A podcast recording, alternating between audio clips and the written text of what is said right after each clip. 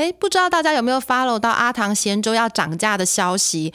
一碗鱼肚鱼皮的咸粥两百块，到底合不合理？我想每个人有各自的标准呐。不过这好像也不是阿唐咸粥单独的 case 哎。这个礼拜包括瓦城啊、胖老爹啊、肯德基，全部都出来宣布要涨价了。看来啊，通膨的时代真的来了。不过套一句我们的好朋友金融大叔 Barry 说的：“既然避免不了通膨，那就拥抱通膨吧。”那就进入今天的 DJ 有事吗？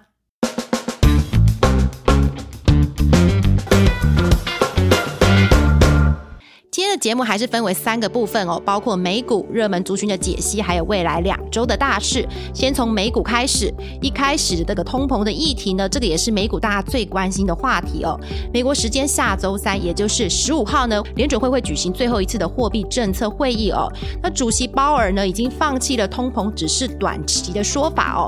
目前市场多数是认为呢，每个月可能会减少三百亿美元左右的购债。用这样子来算呢，明年三月。可能就完全结束对市场放水喽。那六月可能就是新一波升息的循环的开始。那现在主流的看法比较是认为呢，明年可能有两到三次的升息哦。不过通膨这个议题对投资人来说有点像是狼来了，讲久了大家好像也不怕了，或者是说呢，通膨的时代呢，大家觉得反正避免不了，那干脆就用投资看看能不能够驾驭通膨，能够赚比薪水成长更快的一个投资收入的成长哦。那我手边呢也有国泰证券整理。前一波升息经验，各个资产表现的一些呃数据分析哦，中期六个月的投资报酬率来看呢，原物料跟 REIT 呢，其实都有不错的报酬率表现，甚至可以达到两位数哦。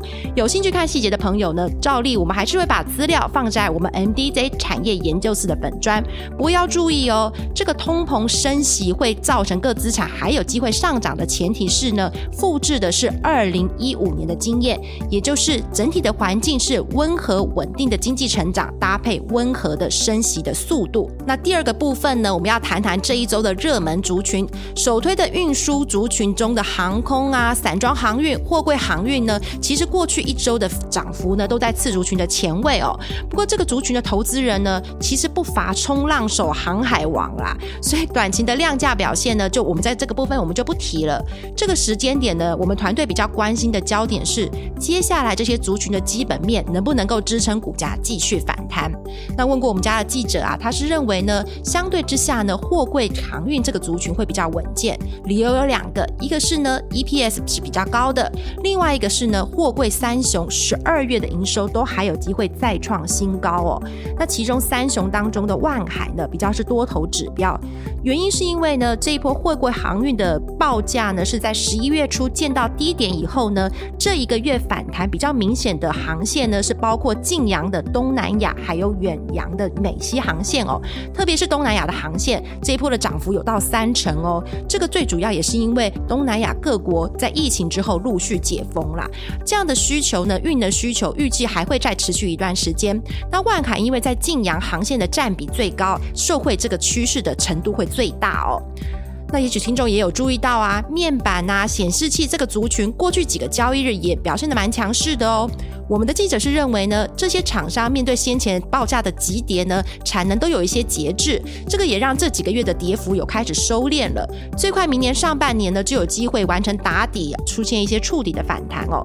那更值得说的一部分是说呢，厂商第三季在这么烂、跌幅这么大的报价的趋势之下，都还能够赚钱，显示他们的体质跟三年前呢、五年前已经有很大的差异喽。包括是说啊，这一波其实面板都没有持续性的大扩产，所以它。它的折旧高峰都已经进入尾声了。那在产品结构上呢，利润最差的面电视面板的占比已经降到很低了，取而代之的是像是工控啊、电竞啊、车用这些高附加价值的比重都已经提高到两三成了。所以呢，它在整个获利率的结构上跟以前差异是蛮大的哦。那我另外还想提一个资金开始有在流入的一个工具机的族群哦。明年二月呢，两大工具机的展呢会首度的结合举办。那之前呢已经举办了展前的记者会。那这些大佬出来的一些说法呢，他们比较是认为明年整个工具机产业出口产值成长个两三成是没有什么太大问题的。那全世界最大的工具机的市场是在中国，大概占有一半以上的市场。那台湾外销大陆的出口比重大概也有到三四成哦。所以中国汽的变化呢，对于工具机的呃未来趋势的影响就蛮大的哦。那中国经济景气，包括制造业采购经理人指数，也就是 PMI 呢，十一月这个数字已经回到了五十的荣枯线以上了。加上人行新一波降准的动作呢，应该有助于呃中国经济在持稳，甚至有些复苏。后续应该都可以关心一下哦。那最后就回到下两周的大事，延续上个礼拜万万说的，年几前都是消化预算的展览旺季哦。十五号到十八号有国际自动化工业大展，除了比较熟悉的工具机的厂商会参展之外呢，还有一个很大的族群就是工业电脑的厂商，像是研华、凌华，现在目前都规划会展出一些机器机器人控制的一些产品。再来就是二十一号到二十三号会有 TPCA，也就是台湾电路板协会的展出。那我们记者是提到包括。金居啊、联茂啊、尖点呐，或设备厂的迅德、群益、油田这些呢，它预计都会试出一些产业的展望。那法说会的部分呢，我们就点一个族群，是近一周股价也有表现的电子化工股。十三号呢，三幅画也要召开法说喽。那这个三幅画的营收之前已经连两个月创高了，除了电子化学品的需求蛮强之外呢，显影剂的回收工程呢，其实也是营收往上动能的其中一个表现哦。以上就是这周的 DJ 有事吗？下周二更新的产业大小事，谈的会是一个关键字红了一整年，却可能面临下一个十字路口的热门产业哦。